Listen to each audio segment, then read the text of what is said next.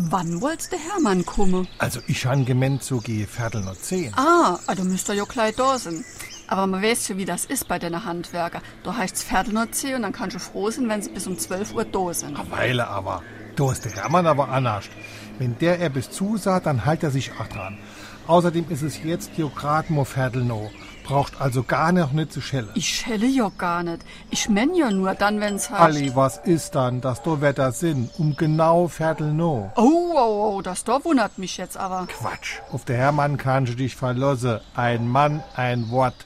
Warum wir so reden. Wie ma schwätze. Ein Mann, ein Wort bringt es auf den Punkt. Was laut gesagt wurde, das gilt. Es schwingt aber auch mit, dass auf diesen einen bestimmten Mann Verlass ist. Der Ursprung der Redewendung liegt in einer alten Rechtsgepflogenheit, wonach damals eine mündliche Abmachung genauso viel wert war wie heute ein schriftlicher Vertrag. Dass die Formel schon sehr alt ist, sieht man daran, dass sie bereits 1605 in dem Buch der Deutschen Weisheit verwendet wird. Auch Friedrich Schiller hat sie im Gedicht Pegasus im Joche benutzt. Noch nicht so alt, aber nicht minder spannend ist folgende Abwandlung Ein Mann ein Wort, eine Frau ein Wörterbuch.